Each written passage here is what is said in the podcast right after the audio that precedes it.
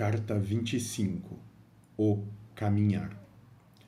Aqueles que caminhavam apenas com o homem caminhavam sozinhos, pois estes esqueceram do Espírito. Muitos já vieram, muitos foram, e muitos caminharam por toda a terra ensinando o caminho. Todos padeceram, todos sentiram o peso do caminhar sem rumo e a leveza que só a fé te traz. Tantos foram chamados de profetas, de deuses, alguns colocados como filhos únicos do grande Pai. Em altares procuraram pela distância daqueles que são apenas seus irmãos, e de forma igual são a mesma essência do Pai. Empobrecidos pela ignorância do ego, submergiram em sua própria poça de lodo, afogando-se dia após dia na mediocridade da matéria que os limita. Quando dissemos, quebre a casca, te oferecemos a mão para que saias desta vala que te afoga. Estamos ao teu lado, para que voltes a caminhar, seguir a estrada que nosso Pai te oferece. Sem medo de cair, continue a caminhar. Siga firme na fé e no amor.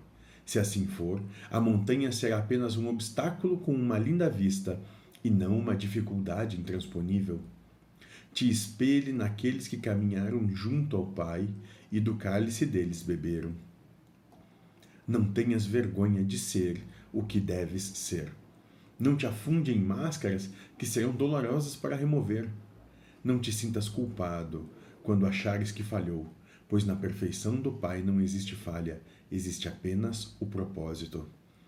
Neste novo mundo que te aguarda, nada mais deves carregar Deixe suas vestimentas como todos teus irmãos fizeram.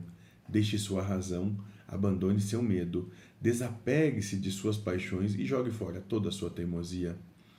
Seja o farol de Deus, ilumine teu mundo como aqueles que carregam a luz vespertina em seus corações.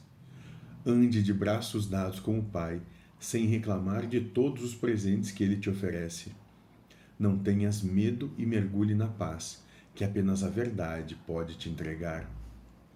Carregue em teu coração a certeza de que se segurares a minha mão, jamais te soltarei. Espírito sem nome.